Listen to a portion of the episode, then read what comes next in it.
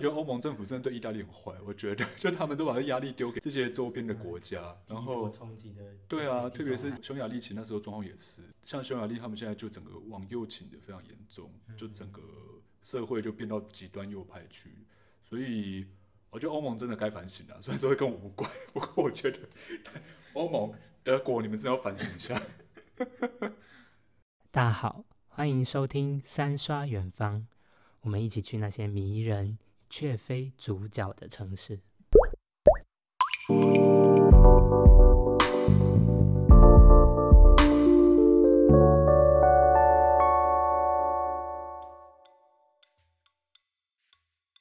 Hello，大家好，欢迎收听三刷远方。今天是我们又一度的访谈特别节目。那今天很特别哦，今天我们邀请到的 那个坏掉了，OK，对，这是空的。对，我们今天邀请到的是一位脸书，大家可以搜寻 DJ 绿川，看看可不可以搜寻到。然后 DJ 绿川他今天会跟我们聊聊他的旅行的经验，或是说他自己的故事。然后我们要不就让他来自我介绍一下吧。嗯嗯，大家好，我是 DJ 绿川。有没有 DJ 的感觉？这应该 有点小尴尬，会剪掉吧？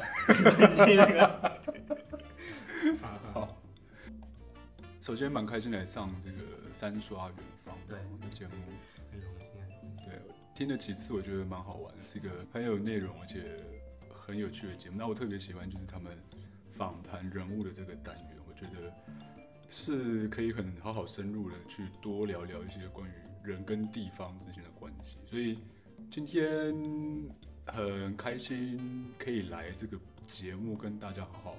来分享一下，主要其实是关于我在几个地方住过、工作过、生活过，那他们跟我个人私人经验呃有一些连接，那。那么我最近有整理出一些头绪啊，所以今天最主要就是想来跟大家分享一下这些关于不同的地点、不同的城市，还有关于回忆这件事情，还有呃我们怎么样去看待回忆这件事情，还有跟不同地地理位置有关系的相关的故事吧。我想我们应该是要来讨论这件事情。嗯，对，那个 DJ 绿川他曾经在台东办了一个展览，然后。啊，那个展览是有关于他之前造访了南意大利跟在台东生活的一段时光。我认为今天的访谈应该会蛮有趣的。然后，立川他不是我身边平常的，比如说大学同学啊什么的，所以对，所以访问有点尴尬。对我我我 访问现在有一点点 有一点点紧张。对，我也蛮紧张的，就好像是一种在玩游戏解码的感觉。然后，因为他不认识我，对啊。对，不过我们我们就来试试看，就是这样聊天的话会聊出什么东西来，这样子。好。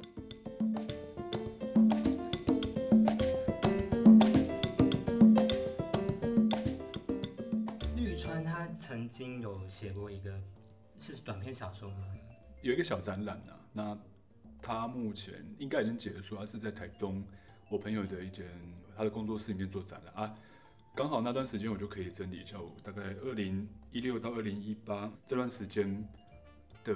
经历啊。这段时间我刚好人在意大利，在那边念书，然后后来没有书没有念完，啊，就出于这个 无颜见江东父老的心情，就搬到台东去，啊，也在台东生活了概三年左右吧。对啊，那这个展览就是在整理我这段时间，当然呈现出来是拍的照片啊，不过基本上就在整理我自己这段时间个人的历史，还有。这段时间，这个世界发生了什么事情？那对我自己有什么关系？在反省这段时间的事情。所以，对，就像你刚刚讲，小展览之所以会偏向是一个小说的这东西，其实是为了这十五组的照片，我每一组呢都特别又多写了一些故事，每一篇故事呢都是一个颜色为命名，所以串在最后就变成十五种颜色的一个像是短篇小说呃。结果这样，所以它跟我的展览好像有点不紧扣在一个展览，就它不是一个展览说明，对，它是后续，我再回去重新再制作、再写、再创造一个感觉。所以小说本身大概四万多字吧，但就是里面有很多真真假假东西，不是完全都是那么写实的。对我自己而言，作为整理我自己的故事是蛮有帮助的。那对你来说，就是自己的历史啊，或者说。哇，我们这么快就切入主题，没有关系，很好，就完全照 round down 来，好，太快了。好像没关系，这样很好，对，因为每一个人都有每一个人的故事，然后曾经我读过你的一个简报，它当中就说到，过去就好像是变成外国了，就是只能用回忆或回溯的方式。那当你自己是一个你能诠释但是无法讲明的历史的时候，先来我们三刷远方的平台诉说你的故事，你觉得是什么样的感觉呢？呃，你刚刚提到那个过去是个外国，他其实这句话是我从一个英国历史学家 David 里面所引述出来的。他意思就是说，一个人真正很困难，甚至是不可能去了解过去，甚至是了解历史这件事情。逝者已逝，你永远无法再次呈现发生过的那件事情。对我们而言，回忆很容易啊，但其实它就是跟梦境啊，就是一个已经不再存在的事情，它是一个。一个很特别的一个概念，这样就可能，比如说有时候做梦醒来，有一些梦会记得，有一些梦会忘记，所以可能过去也是有一点相似的概念，是吗？对。那我觉得对于史学家，或者说一个对于历史有兴趣的人，或者说对于一个正在追寻自己，不管是你的国族史、家族史，甚至是你个人史的人而言，或者是学者，或者说一个个体而言，就是。都要意识到这件事情，就是历史或者说过去这件事情，或者说回忆这件事情，它永远是另外一件永远不可能再次存在的东西。当你把历史重新写下来，或者说你用拍照方式把它呈现出来，它永远是属于另外一个范畴的事，它永远不可能完全的表述当时的真实。对，它永远不可能等于过去这件事。所以今天的访谈真的蛮严肃的呢。那你对我有时候就会走走到怪怪的路很走心这样，对啊，很走中。我们要为观众制造一些亮点，所以我们需要三不五时就会攻击块秋回的。OK。好，那不然你聊聊一下你在意大利有遇遇到什么荒谬的事情好了。荒谬的事吗？我觉得我应该本人就是相当荒谬的一个存在啊，在意大利这样。因为其实我去那个时间刚好是碰到意大利他们，也不能说国家动荡，就那时候刚好是难民潮，就是叙利亚难民潮，在那一年刚好很大量的涌进欧陆啊，特别意大利、奥地利还有希腊都是首当其冲这样，所以那时候意大利整个国家对这件事情都很敏感，嗯，特别对外国人这样。然后我还记得我那时候去办移民签证的时候，就整个房间都没有到肃杀，可是你就会觉得说，哇，这个国家办移民的人就真的是各式各样，还有很多那种中东的脸孔啊，北非脸孔，紧张，大家的脸都很紧张。然后那时候还有一个鸡婆阿妈这样走过来说：“你们是好的外国人，他们是坏的外国人。”但我觉得难免啊，就是世界就变化很快，这样你永远无法预知。会有什么样变化？所以我只能说，我那时候没有做好心理准备，会有很多大变化。比方说，现在 COVID-19 那个改变肯定又很大，那个社会的风气或者是价值观，特别是对外国人，可能又有很大很大的不一样。这样，所以我觉得相对是我们生活在这个台湾在平行时空里面，是吗？有一点点吧，我们就是现在活在舒适的时空里，这样。哎，你刚刚提到。我记得我那时候好像有看到新闻说什么有渔船，然后啊对啊，不不准在意大利靠港对对对对。所以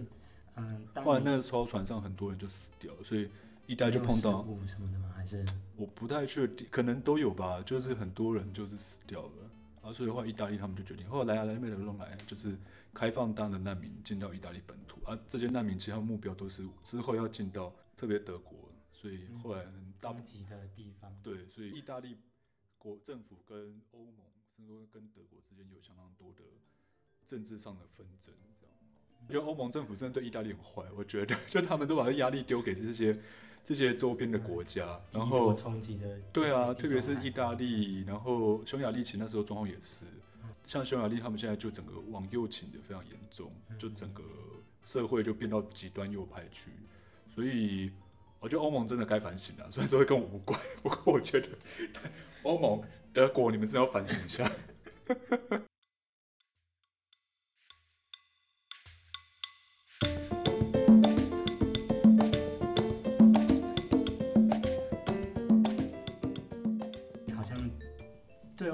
是抱有一点想象或是感情。一定的吧？对对啊，一定的，对啊。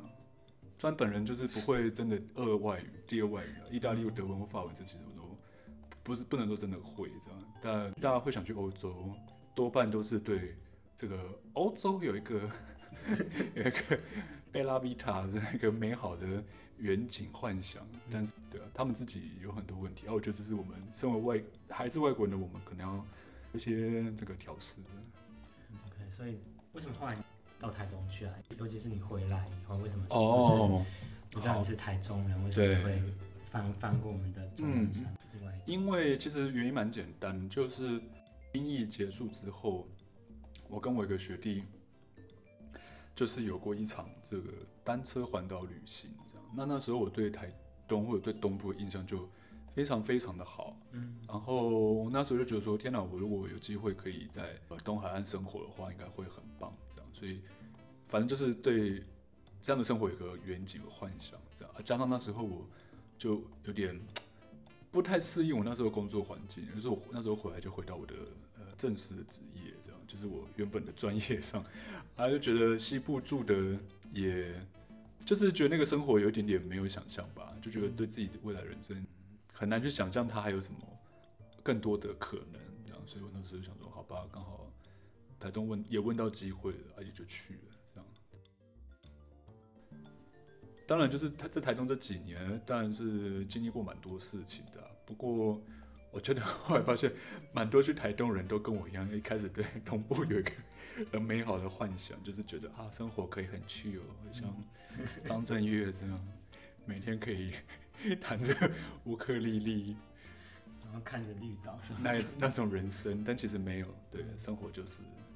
就是你要赚钱的，各位，嗯。那你在台东，在台东的生活是什么？真实的台东的日常？嗯，我觉得台东还是蛮有趣的啊、就是它首先人口组成跟台湾大部分城市很不一样，就是它本地的原住民族人口还是蛮多，大概有三成吧。啊，剩下的不管是汉呃所谓汉人里面的本省人，所谓的闽南人本省人啊，或者是客家人啊，或者是外省人，其实比例上都跟台湾其他城市差异很大。嗯然后它当然有它自己很特别的历史，所以说我觉得整个生活的风貌或者说文化风貌也都很不一样，基本上是蛮舒服的地方，对啊。但我觉得就一个外地人，其实台东其实是一个呃生活成本不是那么低的城市，哦，真的啊、对，就它其实毕竟还是一个一个行政的中心，然后所以在那边生活人基本上也都蛮中产的，所以你的消费行为在那边其实一般，如果你住在市区啊，就是你大概很难像比方说台南或者台北，你可以找到中甚至中低价位的，不管房租啊、饮食啊这些东西，所以基本上我觉得在台东，它是个公共服务相对其他城市，我觉得还蛮好的。也就不然它图书馆，或者这些游泳池啊，或者是马路这些。都有，而且我觉得因为人口也不多，所以其实你会觉得这个相对分到的比较多一点。嗯，对，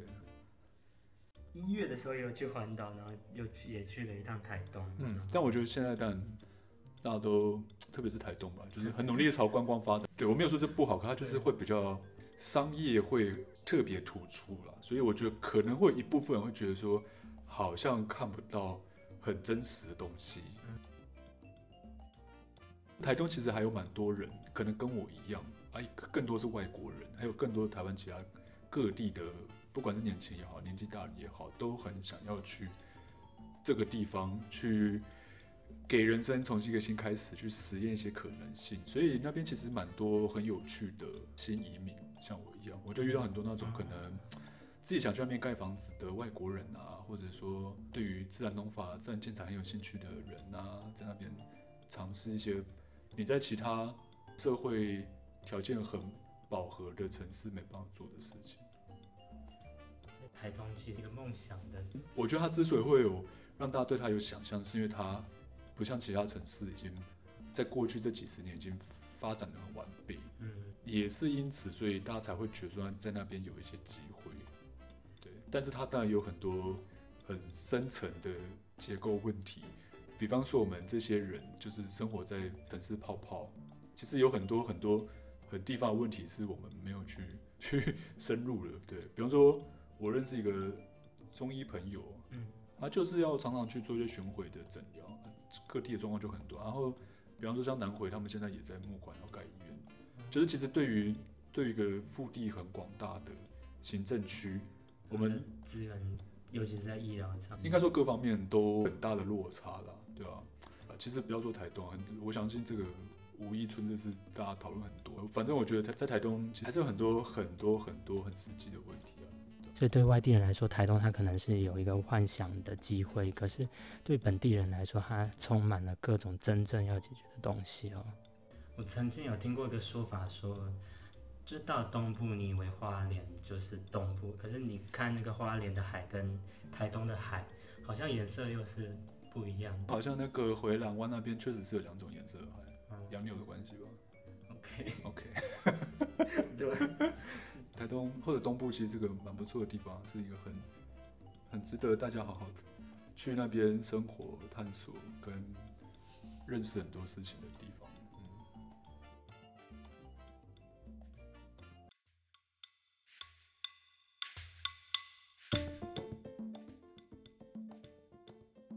什么你最后选择一个并列的方式把？南意大利的一些回忆跟台东，然后十五帧图像的方式来诉说一个故事，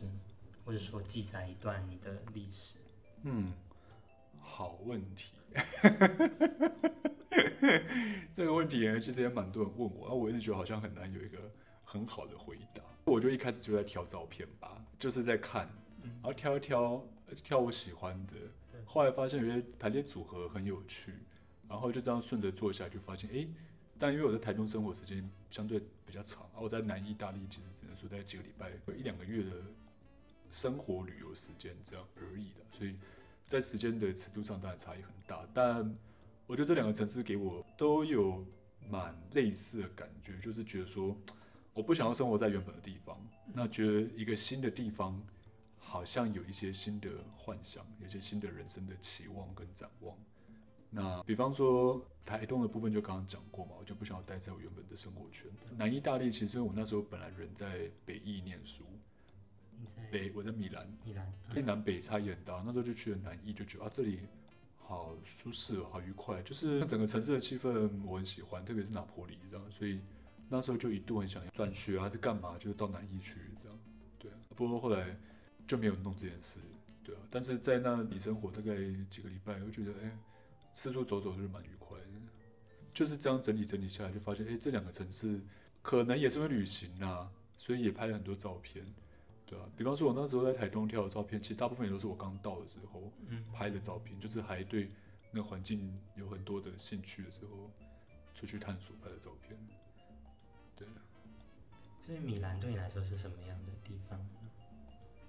像台中一样地方吗？像像台北一样的地方？我那时候其实也不是真的在米兰，我的学校叫米兰理工啦。但其实我念书的城市叫曼图阿万托法，它在北部中间的中央地带，这样附近就是可能帕多啊、什么威琴察之类的城市，就是小城市之一。这样北翼对我的意义何在啊？应该这样讲吧，就是我生活的城市啊，对啊。就你就会觉得说，那就是一个 你初来乍到，然后还没有花时间好好摸熟的地方，对我也是这样吗？南意，尤其是拿玻里，是旅行而后开始涌动一些想法，还是说在去之前就已经有耳闻说它可能是一个比较适合我的？哦，倒是没有，因为其实我也不是第一次去拿玻里，很多年以前也去过几次，这样那时候也是去南艺。我觉得可能是因为。拿波里也算是一个大城市吧，对，它也是南方一个很大的城市。我稍微查一下，它就是意大利的第三大都会哦。对啊，所以你会觉得在那个城市里，就相对起来就很多刺激啊，街头也比较生猛。怎么讲？就是比较乱。黑手党在路上就是随处可见。我是没有真的看到所谓黑手党，但我觉得可能真的有吧，因为反正他们那应该已经渗透到。那个政治跟黑手党之间关系是很紧密的，所以你不用看的也可以感受得到一些事情。这样，不过就相对于北部意大利那种比较你想象中那种意大利的风情，南意就比较像是意大利加泰国嘛，我不知道，这样讲有点冒犯，就是比较活泼热闹的一个街景啊，我会觉得那东西跟我文化上比较熟悉，这样就是你在路边穿拖鞋，好像都还可以接受的状况。所以北艺你必须要西装笔挺，然后不用西装笔挺，可是你就会觉得说，你要保持时尚吗？也不用到时尚，你就会觉得说，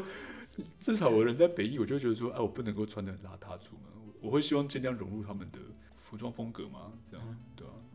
比方说穿个针织衫之类的。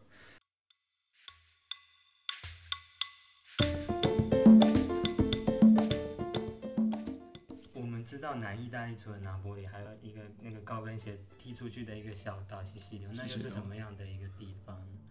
嗯，跟拿波里的风格有很像吗？还是又是另外一种？很不一样哎、对啊，因为嗯，西西里岛毕竟也是个自治区，然后它在整个历史跟文化跟他们自我认同的发展上，都跟意大利其他地方差异很大。这样，而我觉得意大利本来它就是一个比较晚近统一的国家嘛，所以各地的认同都很强烈。然后西西里就是一个，这你会觉得又到另外一个国家的感觉一样。就没有说你在拿波里感受到那一种坏坏的感觉吗？你刚刚讲的混乱的，因为它对拿破仑是个大城市嘛，嗯所以它会有很多你会觉得大城市会出现现象，嗯啊，那东西我觉得蛮正常，就是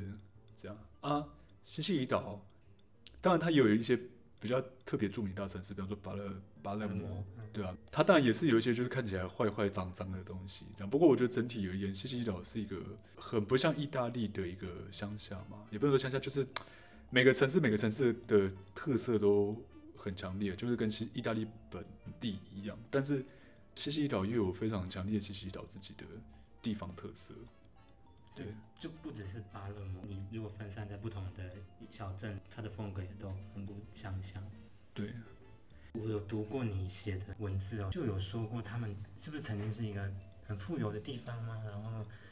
嗯、可能被被水侵蚀还是什么，然后哦，OK，我觉得大部分应该也不能大部分，但是这件事情在西西里岛会感觉蛮强烈。我没有特别认真去钻研历史啊，但是我想巴勒摩或者其他西西岛的城市，大概早期都是罗马人驻军留下来的，它的发展大概也都可以追溯到古罗马时期，大概将近两千年前，所以。那个时候，罗马人他们大概驻军就会分一种十字轴线的城市发展，这样嗯就是东西向跟南北向。它有个名字叫杜卡斯它就是一个很典型的罗马兵营的城市发展，而这东西就慢慢的发展成意大利许多地方的城市的一种城市的基本蓝图。不过我觉得这种十字正交的系统也不是只有在意大利啊，它其实在世界很多文明都可以看到类似的轨迹，但是在西西里岛、巴勒摩，其实你可以感受到非常明确，就是这一条呃十字大道的方向感非常强烈，然后。因为巴勒摩刚好是在北方嘛，然后它是面北，北边就是面海的一个城市，所以它那条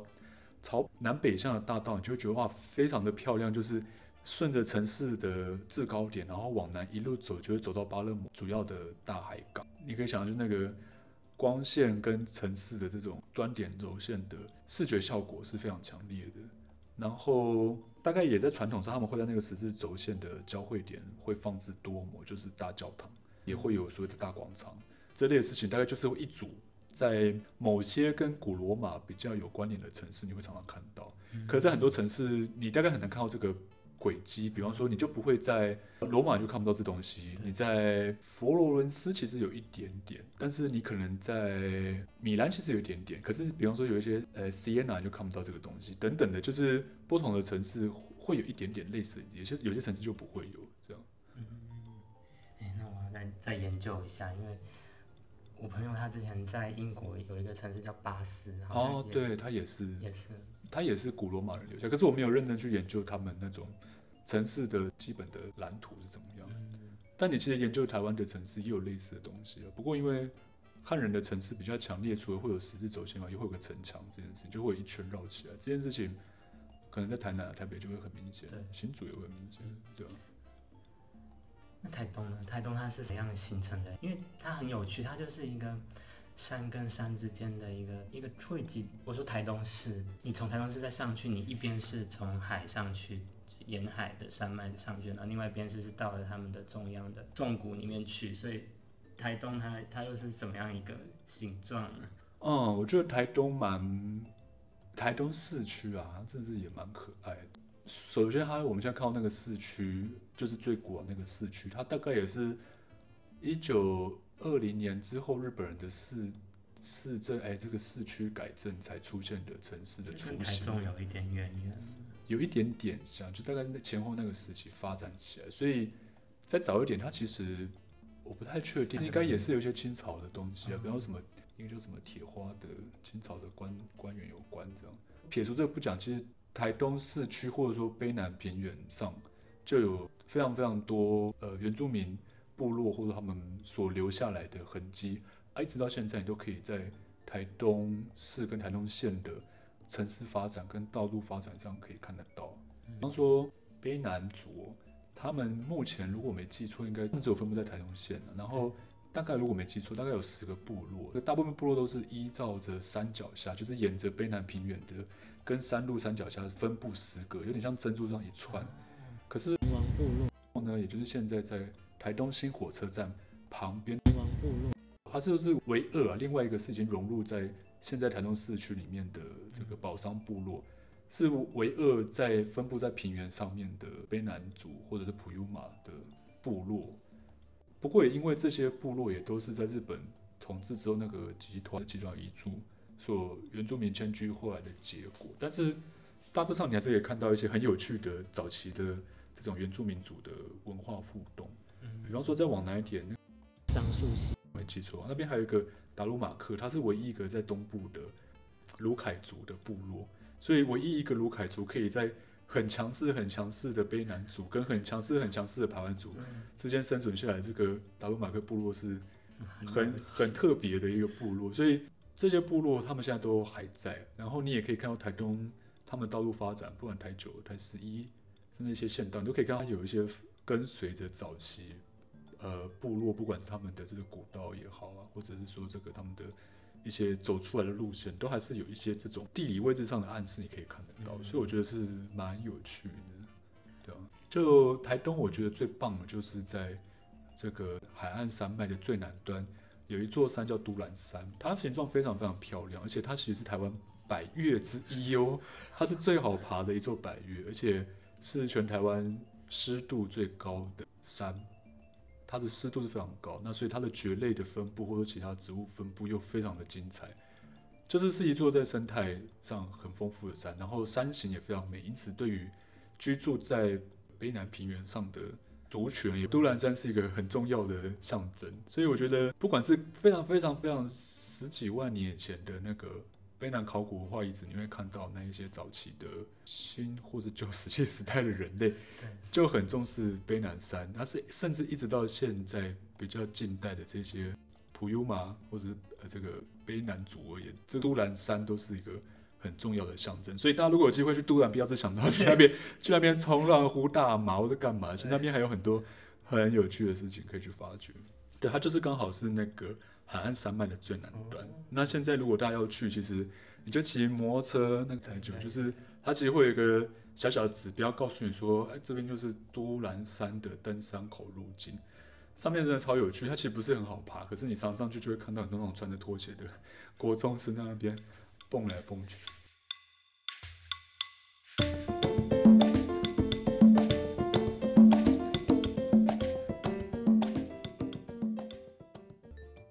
跟绿川 DJ 从西西里岛聊到台东的城市规划、原住民部落的分布等等的。那现在我们要再回到南意大利，他身为一个外国人，他的生活是怎么样呢？当你一个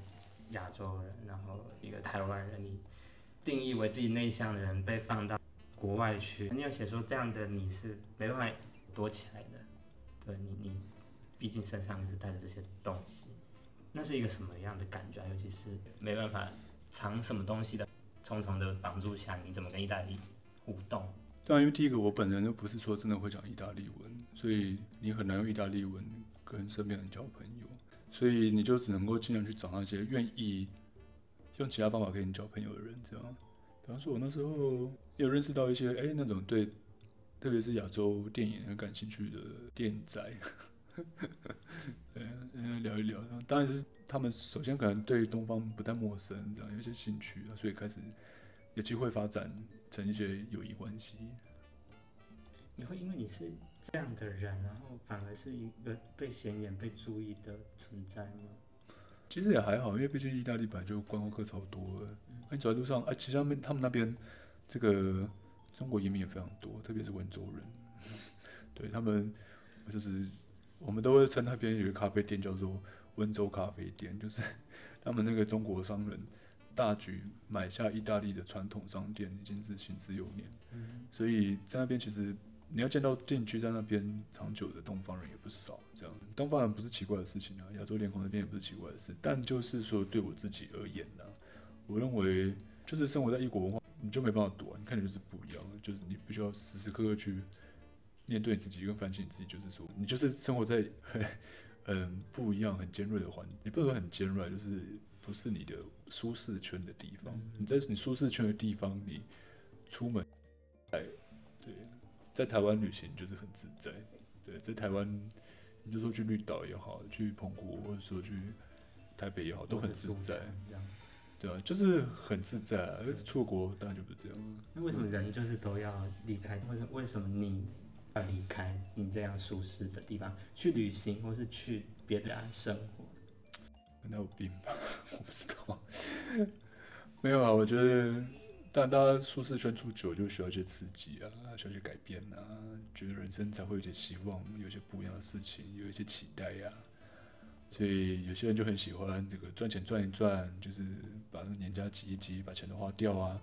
觉得体验就是最好的成长啊。或者有些人就会觉得说，呃，不得不走啊，你没有国外学历，你在台湾根本混不到一个好工作啊，等等的事情。有些人呢，属于 DJ 绿洲为什么？我为什么嗯，为什么要去？是不是？对，为什么要离开台湾这个你的舒适的岛屿？为什么你你会选择说人生的某些时刻你要在意大利或者在世界的某一个地方？就是混不下去吧，对啊，就台湾混不下去啊。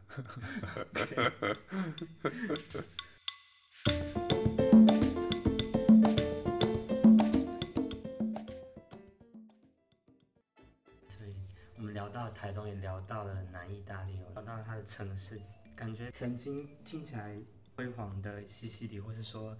曾经有原住民的古道，原住民生活过遗迹，城市就是一个各式各样的人，然后慢慢叠加出来一个集体的记忆的存在的一个地方。当你介入每一个城市的时候，你是，尤其是当你拿起相机的时候，你是怎么选择你要选取的材料，然后你怎么把它记录下来？这个问题好难哦，因为我觉得现在其实拍照很简单呐、现在技术真的非常普遍。那影像在现在也是非常大量爆发的时代，所以照不难，就永远都在拍，这样 就永远都在拍。那我觉得比较有趣或是比较难的，其实是你事后你怎么去看待这些东西啊？你要怎么样去选择它？那你的选择，并且把它们呈现出来，其实就是一种观点。我觉得这段才是重要的事情，就是你怎么样选择你的照片 po 在你的 IG 上，你怎么样选择你的照片出来，然后把它做成一个简报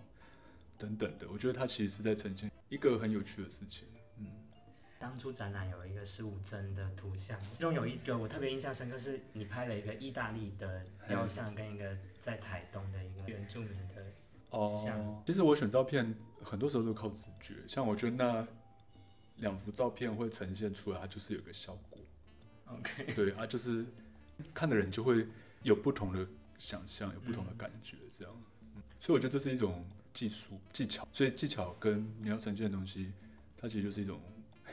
需要锻炼的风格。其实台湾有一些很接地气的。我在看你摆那那个两幅图的时候，可能在意大利的就是 somewhere in 意大利的某个地方，那在台东马上就是什么森林公园的什么某一角，或者什么，哦，或者什嗯么某个麦当劳的路口什么的。嗯，你觉得感觉是怎样？我蛮好奇的。你看到这种一边写的不清不楚，一边比较明确的这个效果，你的感想是什么？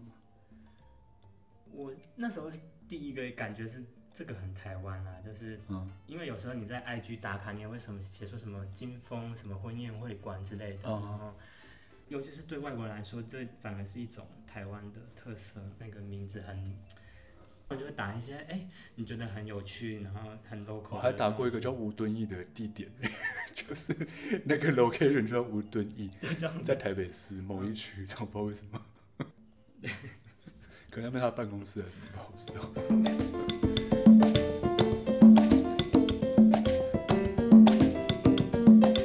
今天这个访问是一个对比的访问，南意大利跟台东，DJ 绿川运用一个展览，利用两幅十五帧不同的照片进行对比，并创作出了一个圆形的小说，用十五种颜色诉说有关家庭啊、旅行啊、个人成长，还有要不要做一个好人等等。那我们接下来要跟绿川聊聊哦。还有一个话题想跟你聊的是颜色的问题，台东的颜色跟意大利的颜色可能会有相似的地方，不过就是怎么找到那些颜色的，然后你是怎么把它凭感觉，凭感？对，就是我那时候在写短篇、十五篇小说的时候，当然有一开始就写，有是很晚才写，但通常我会想一想，或者说闭上眼睛想一想我在写的那一则故事，或者说那个场景，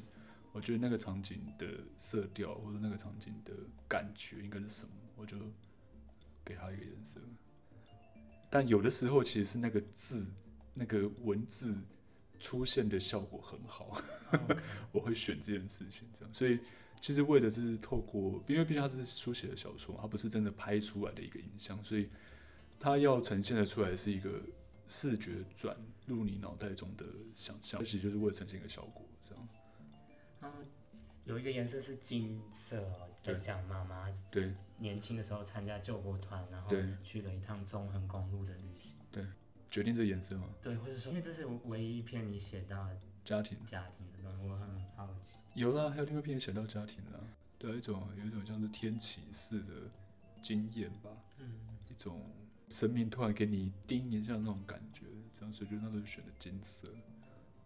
当然金色可能跟妈妈也很合吧，我在想妈妈喜欢戴黄金吧，我不知道。就在坏的情况下做最好的选择，其实也是回应到呃历史这件事情啊，或者说作为一个人，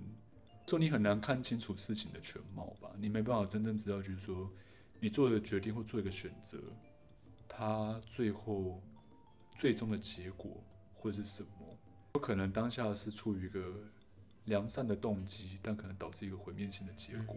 这件事有很多不同的讨论啊，大家就会讨论，就是说，那到底怎样才算是良善的行为呢？怎样才是好的行为呢？我们要细细的去讨论每一个行为最终的结果吗？还是我们其实是应该要去检视我们每一个行为的动机是善的呢？总而言之，不管是怎么样，我个人的感觉，做一个人就只能做一个好人吧，就尽量的去做到你能做到最好的、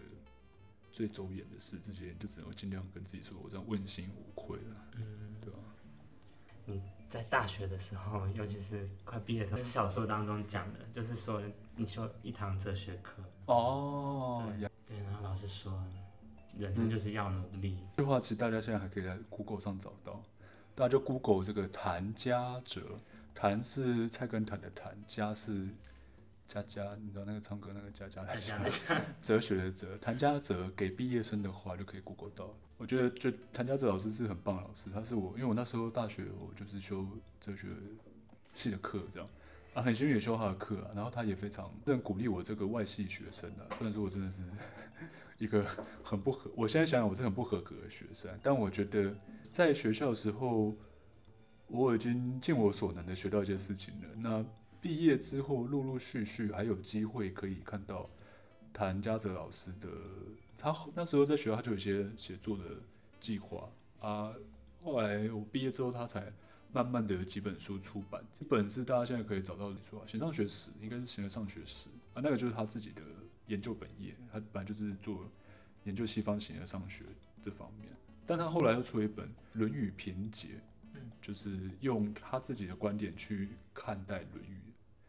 读了他那本书之后，我才有很深的体悟啊。那我觉得也很感谢有上过谭教子老师的课啊，也觉得说生命中有过这样的老师，其实是蛮棒的事情啊。对啊，虽然说我们不能说在彼此人生中有很深的交集，但我觉得他对我的生命有很多的启发，所以建议大家除了说可以 Google 一下给毕业生的话以外，你也可以去找一下《论语评解》，都是非常好读好懂的书。这样，那当你提到那个谭家泽老师那一段话，其实是他给毕业生的一些话，这样，二零零六年吧，网络上持续流传着，就是 大意就是说，就是你人生不管怎样都会碰到低潮啦，低潮的时候你要先要能够肯定自己做过的努力，而且还要可以找到活下去的、继续走下去的动力，这样。啊，前提就是说你必须要能够在生活中找到美丽的事情，那要在逆境中还可以看到美丽的事不容易，就是说你除了要去发现它以外，你还要心中对这个世界要有所爱。这个逆境中发现到你可以爱的事情，这样，在毕业之后遇到生命低潮的人，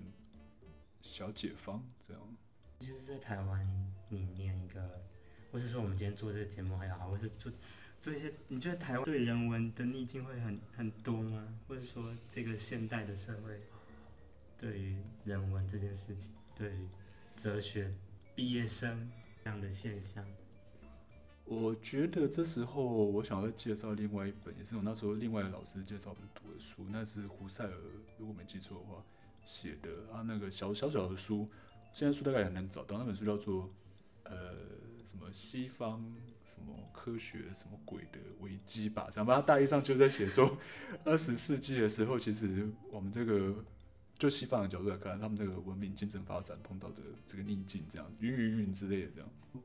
毕竟我们是全面移植吧，也不能说全面移植啊，就是移植一部分这样。这真是一个很难的问题，就是可能会有每个地方不同的状况跟困境啊。那毕竟如果单纯回到旧哲学系的毕业生这件事情，我觉得他是有很辛苦的地方，因为现在这个哲学在大学里面的教育系统也是移植过来的，啊，可能里面有教所谓的宗旨啊，但其实也都是移植过来的东西，所以你说他要跟我们这个地方有很深的扎根，其实需要努力吧，对吧、但另一方面，我并不否认，其实，在我们的文化，不管你是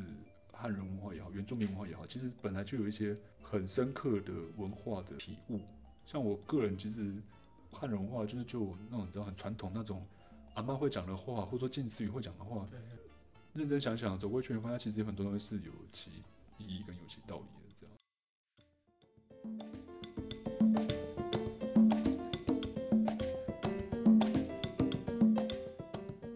最后一个问题是想问你，在那么多地方旅行，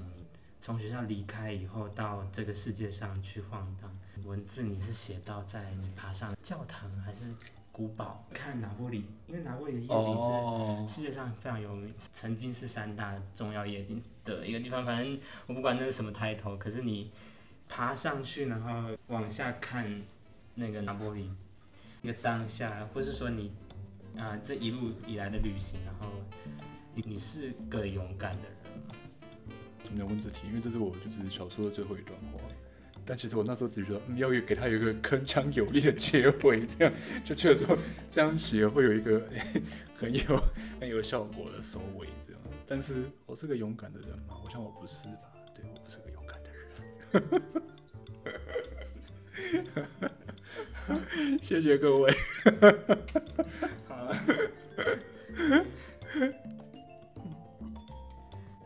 OK，好，那我们今天这样，谢谢 我们的。